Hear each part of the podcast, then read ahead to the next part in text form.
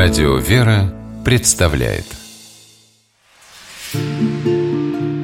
Места и люди.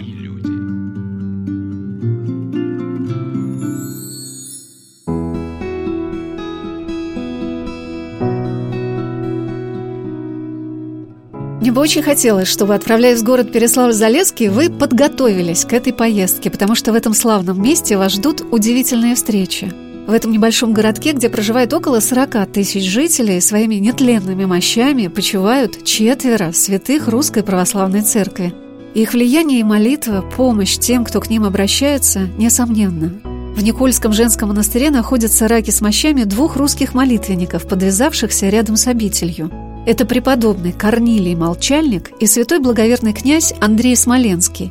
В 2000 году были обретены мощи блаженного князя Андрея – но этому предшествовало еще одно чудесное событие.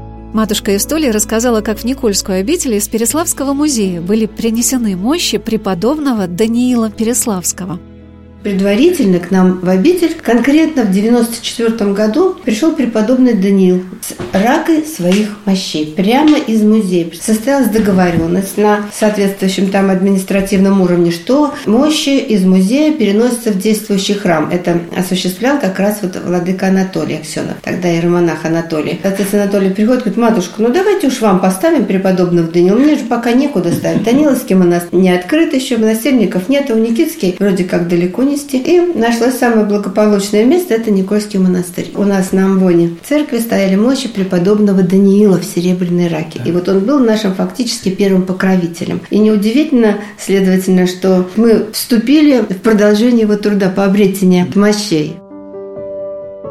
А поднимаясь сейчас по ступеням старинной церкви Благовещения Пресвятой Богородицы, в которой восстановлены замечательные росписи стен, ты окунаешься в удивительное пространство молитвы, на солие справа и слева от иконостаса стоят раки с мощами двух святых русской православной церкви. Для многих они окажутся незнакомыми. Это святой благоверный князь Андрей Смоленский и преподобный Корнилий Молчальник. Особенно трогательно, когда в полумраке ночных монастырских служб их раки открыты, и как будто сами святые стоят на ввоне и молятся вместе с сестрами. На центральной трассе Москва-Ярославль сейчас усилиями монастыря восстанавливается храм святого благоверного князя Андрея Смоленского. И каждый человек может стать помощником в этом прекрасном начинании.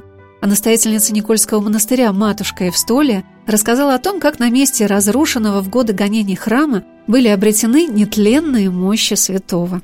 Мы приняли участие в завещании преподобного Даниила Переславского. Даниил Переславский за год до своей блаженной кончины в 1539 году как раз исходатайствовал у великого князя, им был его крестник Иван Грозный, Иван IV, разрешение на обретение мощей вот как раз Андрея Смоленского. Представляете, как интересно? Обретение состоялось, а прославление не состоялось. Вот удивительно, правда? Было чудо исцеления, когда было вскрыто захоронения. Там описано несколько чудес исцеления различных. Собралось сказать, общество благочестивых людей тоже на это на событие. Но по человеческим каким-то рассуждениям князь не был признан святым, мощи не были обретены и были снова похоронены. Не были прославлены? Не были прославлены, были снова захоронены под спудом. Потом на этом месте был возведен каменный храм в 18 столетии. Святой благоверный князь причислен к лику святых, и начались времена гонений уже 20 века. И тут мы в конце 20 века являемся в Переславле, исследуем историю святого благоверного князя и обнаруживаем, что в 300 метрах от нашей обители в земле никем не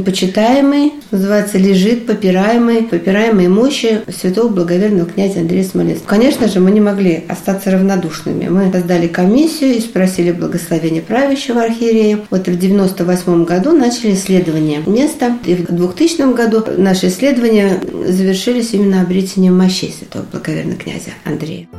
Я попросила священника монастыря протерея Александра Смирнова рассказать о жизни и подвиге святого благоверного князя Андрея Смоленского – современника преподобных Сергия Радонежского и Дмитрия Прилуцкого. Андрей Смоленский, да. Интересно, что он переславский чудотворец, а титул у него князь Смоленский. Это удивительная тоже жизнь человека, который, отказавшись от всего того, к чему стремится наш брат, даже приходя в храм, мы же все хотим чего? Чтобы у нас благополучно жизнь сложилась, чтобы мы там на работе преуспевали, чтобы у нас была полная чаша дома там. Вот он взял и ровно наоборот сделал. Он от всего от этого отказался, от своего статуса, от своего положения, от своих родственников даже. Как нищий, калика-перехожий, пришел в этот город, никем не знаемый, и просто работал пономарем, сторожем в Никольском тоже храме. Может, поэтому не случайно, что он находится в Никольской обители. Но этот Никольский храм был перед вратами, так называемыми Никольскими вратами. Они так и назывались, потому что рядом стоял Никольский храм. Вот при въезде из Москвы, когда мы въезжаем вот в Валовое кольцо, ну, там сейчас как раз стройка идет, вот матушка как раз там пытается возродить храм, тот самый, в котором подвязался и наш святой, где он, собственно, ну, всю свою вот эту жизнь в Переславле он там провел. Там уже был и погребен. Но вообще подвиг удивительный, подвиг юродства, подвиг блаженства подвиг, действительно достойный звания такого высокого ангельского чина, потому что человек отказался от всего ради Христа и посвятил свою жизнь Христу. Все остальное посчитав ссором в своей жизни, потому что им мешает этой жизни. И только вот уже когда он почил, стало известно, что он вот княжеского рода. А как стало известно? Оказалось вот что, что, во-первых, он на теле все время носил цепь княжескую, перстень, тоже, наверное, где-то на шее, потому что иначе обратили бы внимание. Но более того, оказывается, у него была заготовлена такая грамота. Известно, что была грамота у него в руках, когда он почил, его обрели с этой грамоты в руках, в котором было кратко изложено, откуда он и как здесь оказался. Более того, когда Даниил перестал Переслав, кстати, он открывал первый раз эти мощи. Святой Переславский Даниил открыл мощи Андрея Смоленского. И тогда на этих мощах релись эти перстени, цепь это. Все оказалось в Москве. Потом действительно знаки княжеского достоинства, они до сих где-то существуют в запасниках. Может, в гранатовой палате, я не знаю, где они выставляются или нет, но они там присутствуют как подтверждение того, что он действительно был князем Смоленским. То есть он был, должен наследовать княжеский престол Смоленский. Но он не захотел ссориться с братьями, не захотел добиваться своего такой ценой, чтобы поднимать руку на брата своего или даже просто иметь ненависть к брату своему. Это удивительный святой, конечно, светлый такой. У него, кстати, мощи. Вот у меня такое было счастье иногда брать частичку мощей, для, ну, если благословлял архиерея, матушку, для таких дорогих очень людей, для епархии, для каких-нибудь. Мощи у него удивительные, они тоже белые. И светлые-светлые, да какое-то, видно, прям благородство какое-то. Что... Ну, вот, кстати, по описаниям Даниила Переславского, который, когда обретал мощь, еще был полностью сохранен даже облик весь, он говорил, что белые волосы были, отчасти сохранилась даже одежда тогда, и сам он так был, был еще, так сказать, выглядел узнаваемо, так скажем. Он завещал его погребсти, завернув в бересту, не в гробу, как большинство, а так по смирению. Просто заверните в бересту и погребите. Вот в этой бересте, собственно, он был обретен. Потом кусочки этой бересты люди разбирали, и многие исцеления получили даже. Еще в то время, во времена Даниила Переславского. Матушка Евстолия продолжила свой рассказ о том, как проходило обретение мощей святого благоверного князя Андрея Смоленского. Исследовали сначала место захоронения. Прежде чем его обнаружить, мы обнаружили фундамент храма, потому что храм Андрея Смоленского был полностью взорван, как две трети переславских храмов, в том числе и храм Андрея Смоленского.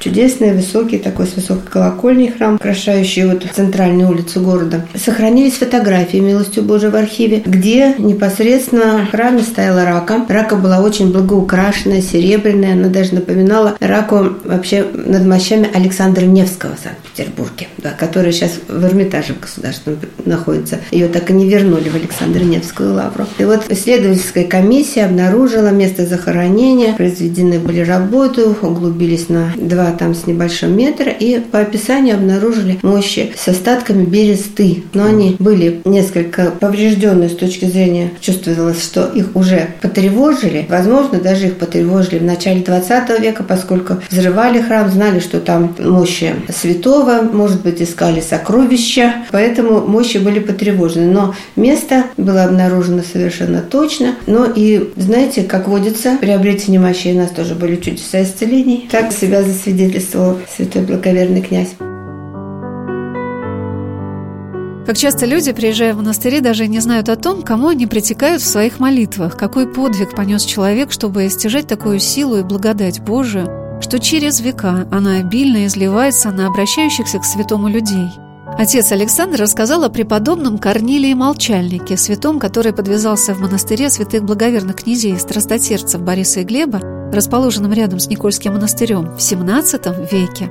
Про него почему так э, вообще мало известно. Про Андрея Смоленского мало известно, но про Корнилия вообще мало известно. Почему? Да потому что у него же эпитет «молчальник». Многие насельники монастыря, в котором он подвязался, это Борисоглебский монастырь, вот здесь на Песках. Они были два рядом. Монастыря было. Никольский и Борисоглебский. Вот он был там. И многие насельники обители, в которой он подвязался, были уверены, что он не мой просто, потому что он не произносил ничего. Над ним издевались, подшучивали там всячески. И только уже ближе к его блаженной кончине стало понятно, что это подвиг, который он нес. У него был, оказывается, духовник как раз Никольской обители, игумен Варлаам. Понятно, что он окормлялся, понятно, что он получал благословение, он нес такой монашеский, на самом деле, такой крест свой серьезный. Но подвиг удивительный, молчальника – несмотря ни на что. А как вот это известно осталось, предание зафиксировано? Нет, известно, что он потом заговорил-то в конце жизни, он заговорил. Это стало известно, что он просто такой был подвиг. Но те, кто нужно, знали. Наверное, знал игумен, наверное, духовник, очевидно, понимал, может, он и благословил на этот подвиг. Но некоторые вот люди, которые не были посвящены во внутреннюю жизнь, они были уверены, что он просто от рождения не мой. Вот такой подвиг, это очень серьезный подвиг. Мы с вами не можем промолчать, это минуты, да? А человек практически всю жизнь, 30 лет молчал. Вот натуральный сихаст.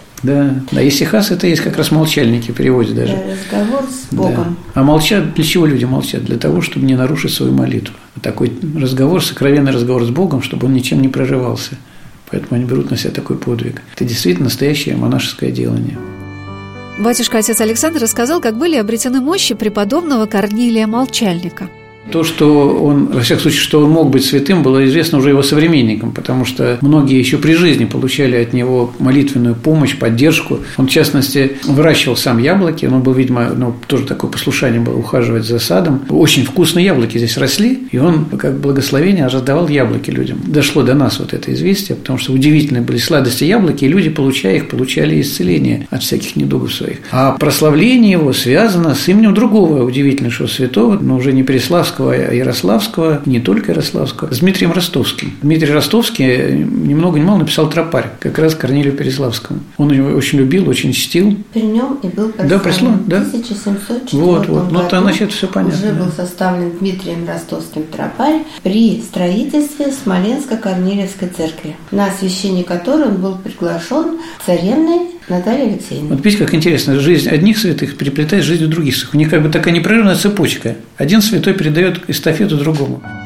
Настоятельница Никольского монастыря Игуменя Евстолия сказала о том, что она видит в святых покровителях обители пример монашеского делания для современных насельниц монастыря – мы, конечно, уже привыкли, что с нами вот святой благоверный князь Андрей, с нами преподобный Корнилий, но насколько они разные, и насколько действительно своим характером своего служения, своего подвига они вот нас поддерживают. Кто такой Андрей, да? Несение клеветы, несение, ну вот избежание вот этой семейной распри, вот способ, так сказать, устранения себя, миролюбия, да? И преподобный Корнилий – это углубленный подвиг молитвенного делания. Какие покровители? Как они должны нас настраивать? Духовная, молитвенная жизнь монастыря – невидимый для мира путь монашеского делания, который привлекает в ограды православных обителей все больше людей.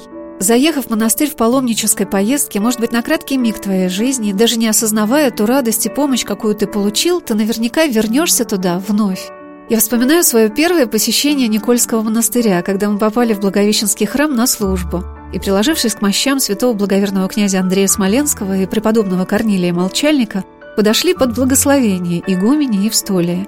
Матушка одарила нас своей теплой лучезарной улыбкой и вручила множество подарков и книг о Переславле и монастыре, и каждый раз, вспоминая об этом месте, невольно вставал и образ настоятельницы. Епископ Переславский и углический феоктист сказал о том, что в наши дни одним из самых главных послушаний, задач, которые ставят перед монастырем время, это прием людей – и матушка Евстолия, и сестры монастыря относятся к этому очень ответственно. Нигде я не видела такой заботы и внимания к приезжающим в обитель паломникам.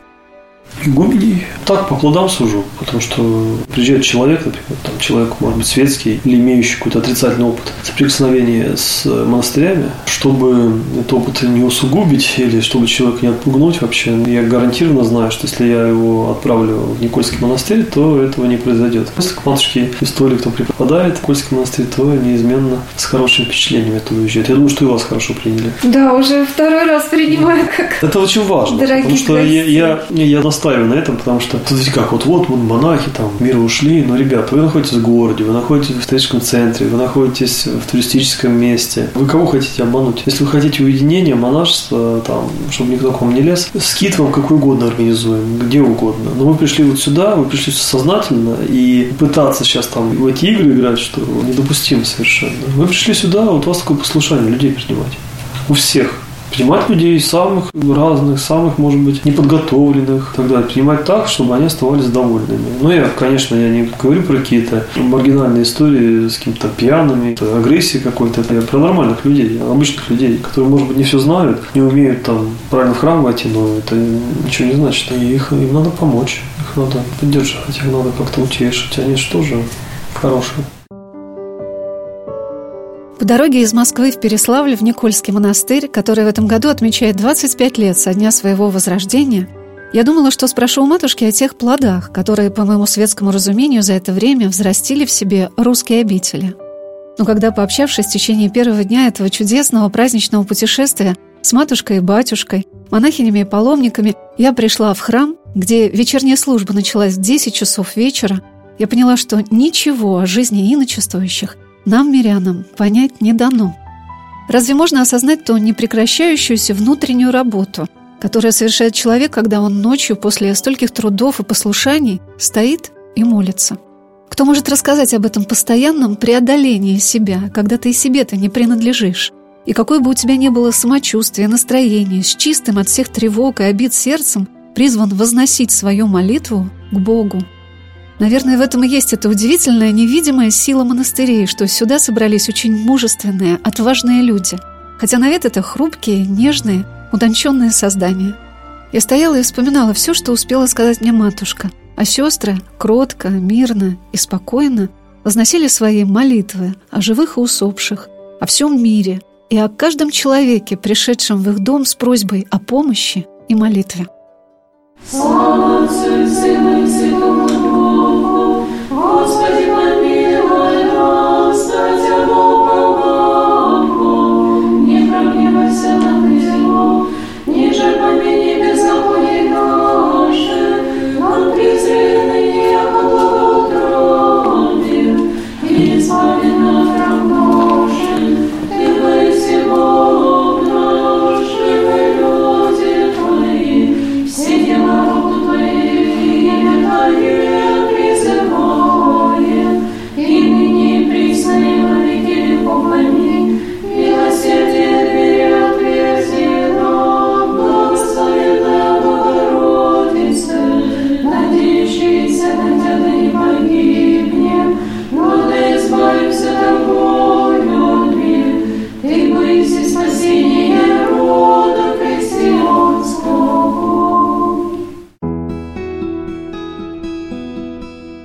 Сегодня на «Волнах Радио Веры» мы рассказываем о Переславском Никольском женском монастыре, в котором в наши дни совершают свои невидимые миру подвиги сестры обители во главе с матушкой игумени Евстолией. Хотя о своем подвижничестве сестры говорят с удивительным единодушием, как о познании своих немощей. Но после посещения монастыря теперь каждый вечер, когда я отправляюсь спать, я вспоминаю о том, что в это время сестры обители собираются в храме на молитву. Для человека, который намеревается в паломническую поездку в Никольский монастырь, можно сказать, что если вам необходимо обрести мир и надежду, помощь и утешение, вам обязательно надо сюда приехать, чтобы помолиться на ночных службах в обители. Потому что этот старинный храм, где все, даже пространство, разрушает ваше привычное ощущение себя, поможет вам в этом. Епископ Переславский Углический феоктист сказал о том, что русские монастыри помогают современному человеку сменить реальность. Они хотят просто немножко сменить реальность, с одной на другой переключиться. Это, на мой взгляд, конечно, опять же, когда мы говорим вот так, зачем люди приезжают, ну, это каждый раз какая-то индивидуальная история. Они могут приехать вместе на одном автобусе, но это будет индивидуальная история у каждого. Ну, и их как-то пытаться подогнать под одну мерку, одно лекало, там один шаблон, кажется некорректным абсолютно. То есть это разные люди, разные причины. Но, конечно, основном мне видится вот эта вот попытка немножко вырваться из рутины, в которой каждый живет.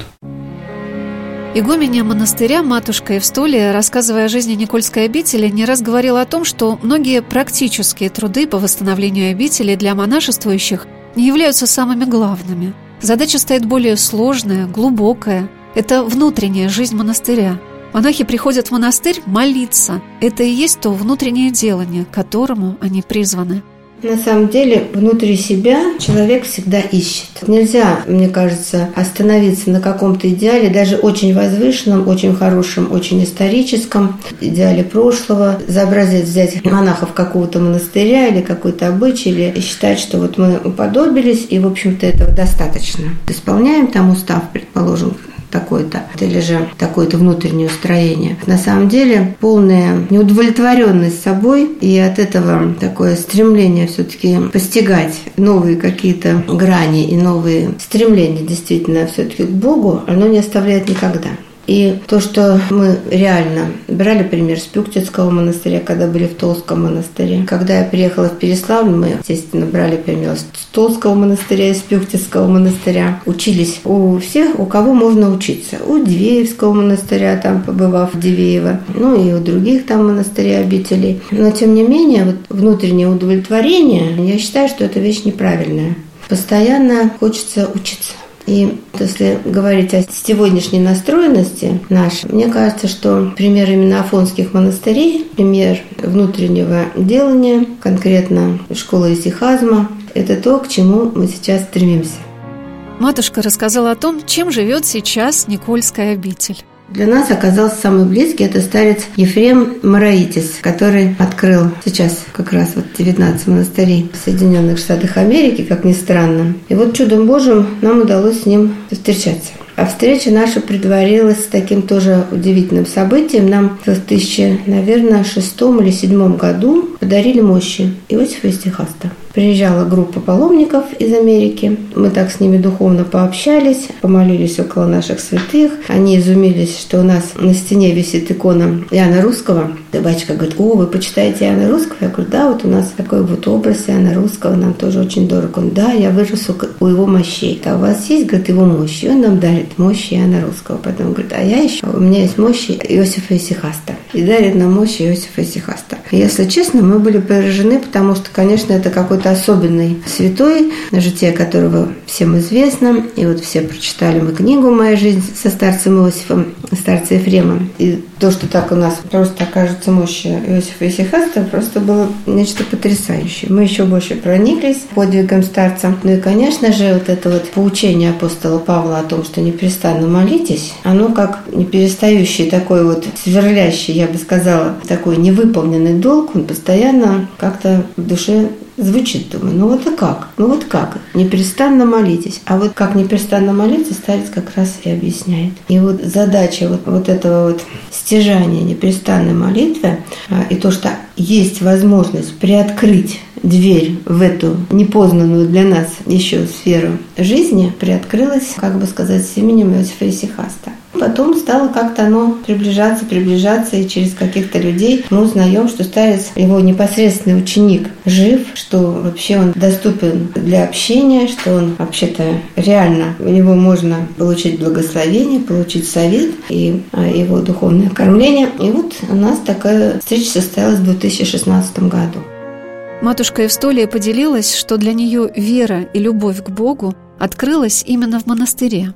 У меня лично душа приоткрылась к Богу именно в монастыре. То есть монастырь это какая-то такая сугубая внутренняя жизнь души. Я крестилась, потом я ходила в храм. И меня как бы ничего особенного в храме не поражало. Ну, храм поют, ну, хорошо. Но когда я попала в монастырь, во мне приоткрылось какое-то совершенно другое чувство к Богу, к православию. Я, наконец, поняла, ах, вот, оказывается, о чем речь. То есть монастырь – это какая-то квинтэссенция. И то, что сейчас люди от достаточно поверхностного такого обряда верия, там, присутствия на богослужении так или иначе в той или иной степени, все-таки обратили свои стопы в монастыри, для меня очень понятно. Потому что я сама, что называется, обратилась к вере, фактически, действительно присутствуя в монастыре. Для меня как открылось небо, и все.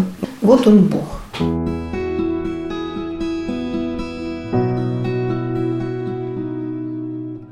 Разговаривая с матушкой Евстолией накануне большого монастырского праздника, когда обитель готовилась к Дню Благовещения Пресвятой Богородицы, когда в стенах обители 25 лет назад совершилась первая божественная служба, моя попытка заглянуть внутрь монастырской жизни и понять, что же за тайна притягивает в монастыри множество людей, так и осталась прикровенной.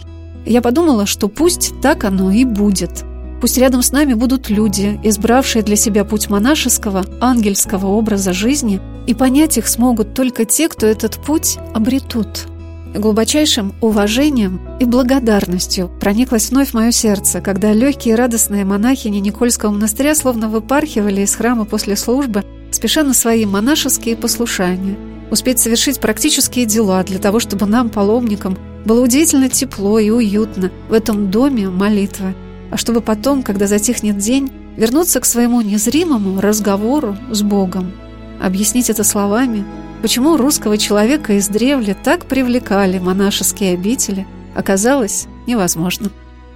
Может быть, даже не стоит это вокабулировать, потому что когда мы пытаемся выразить языком, что такое благодать, что я почувствовал, зачем приехал, то мы неизбежно ошибаемся. Любое слово здесь, оно немножко вот бывает неподходящим. Почему? Потому что мы здесь касаемся предметов, которые невыразимы человеческим языком. Они могут быть выразимы через поэзию, могут быть через искусство выразимы, но вот так вот в прозе сложно. Места